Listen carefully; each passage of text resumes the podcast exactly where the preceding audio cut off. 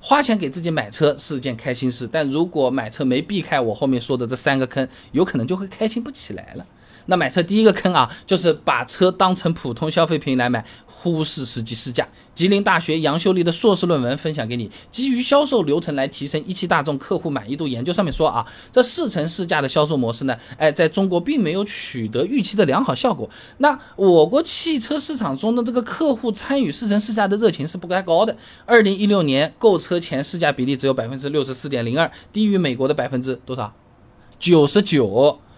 二零二一麦肯锡汽车消费者洞察里面还提到，在国内呢，主动收集信息呢是购车决策的重要一环，而且在所有维度当中，各类线上渠道的总占比啊，已经高出线下渠道了。也就是说啊，大家其实并不是很乐意到实体店去什么试一下、开一下，甚至有的人买车子就网上面看个视频，然后到 4S 店简单的这么啊摸了两回啊，哎就开始谈价格准备买了。至于车子开起来、用起来到底怎么样，是没有考虑太多的，或者根本就不知道我要考虑什么啊。那毕竟买车不像是那个买手机、买衣服、鞋什么的，没过多久也换，而且说换啊，咱们马上就可以换。如果买之前你不仔细的这么试驾一下的话，有可能就会给自己挖坑了。等到这个车子买到手。手，哎呀，后悔好几年。它这个质量来得个好，我连抱怨都抱怨不来，这个就特别郁闷了啊。那你比如说，中国质量协会二零二零年中国汽车行业用户满意度指数 CACSI 里面啊，就提到，二零二零年呢，这个抱怨率持续上升，啊，感知质量下降。哎，这用户提较多的故障或者问题呢，主要什么？内饰异味重，行驶中轮胎噪音大，风噪声大，发动机噪音大，有杂音，燃油消耗过高，加速反应迟缓无力等等。嘿嘿，你看轮胎和是风噪声音，大家开始在乎起来了啊。所以说买车前啊，多试驾几圈也是很有必要的。反正也不怎么花钱，而且你这个车子毕竟要用比较久，是吧？你要是不好意思开口，或者觉得 4S 店试驾太简单。租一辆同款车，开个十天半个月的，是吧？跑它个几十几百公里，那哪怕不太懂，你至少你你你你身体直直接的体验也是有点感觉了，对不对？买车第二个坑，太关注旺季的优惠活动，忽视淡季的价格。哎哎，这乘联会有个数据显示啊，二零二零年九月到十二月啊，狭义乘用车销量呢是八百二十七点四万辆，占国内全年狭义乘用车销量的百分之四十二点九。也就是说啊，全年将近一半的销量都是集中在一年中最后的三分之一时间里面，说明大家很喜欢在旺季扎堆买车啊。哎，毕竟这个时候呢，4S 店都在打折。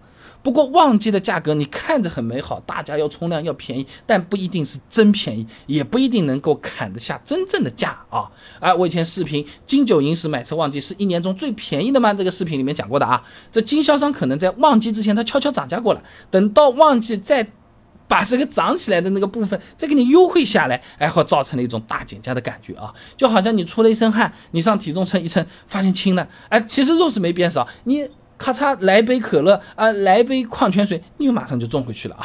而且呢，旺季的时候，由于车子供不应求啊，4S 店反而会比较强势，我们砍价空间啊，啊，没有我们想象中那么大的。你反复在那边砍来砍去，嘿嘿哈哈的，啊，什么货比三家的啊，别人抢先一步车子订走了，又白砍了。你你这么被市场所谓的那么教育了几次之后，你后面价格都不太敢砍。所以说啊，买车不能只盯着旺季，有时候淡季买车，这价格反而是更好的。什么叫淡季？没人买，没人买，当然就便宜点，也说得通，对不对？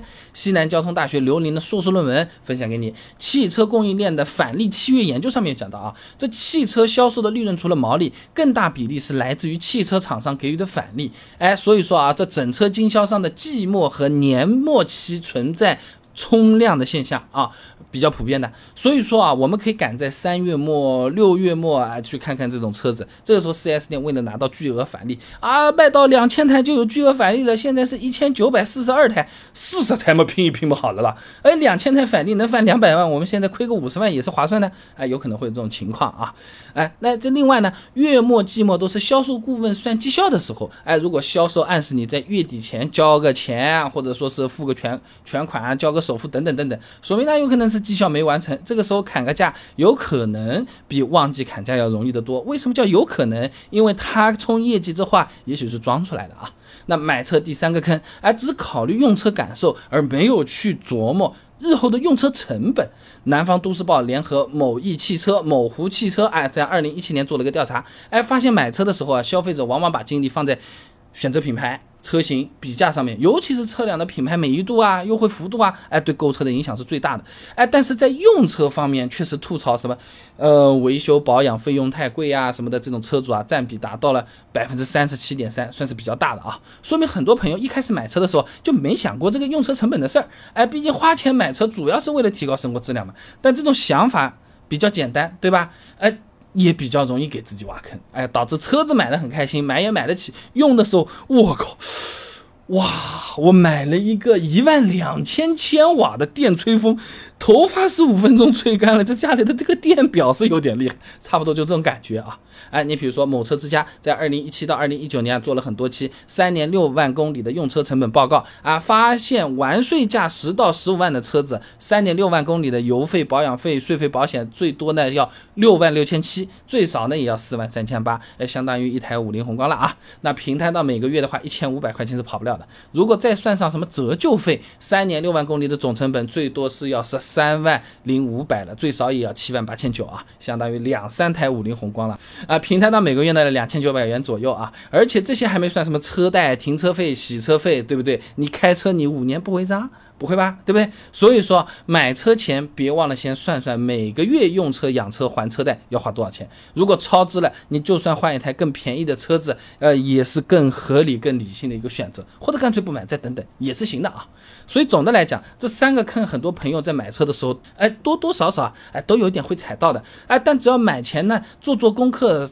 试驾一下，淡季的时候也去问问价格，不要忘记去扎堆。之前就做好工作，买车之前用车成本也算一算，想避开这些坑也不是说非常难，或者说要有什么专业技巧或者知识啊。好了，今天的视频呢就先到到这里了。如果各位朋友觉得这个视频做的还可以的话呢，还请点我的头像，点赞，转发给你的朋友啊。动力来源嘛，这个对我也真的是非常重要啊！而且这样你每天就能收到一段超过六十秒的汽车使用小技巧了。备胎说车，我们明天接着聊。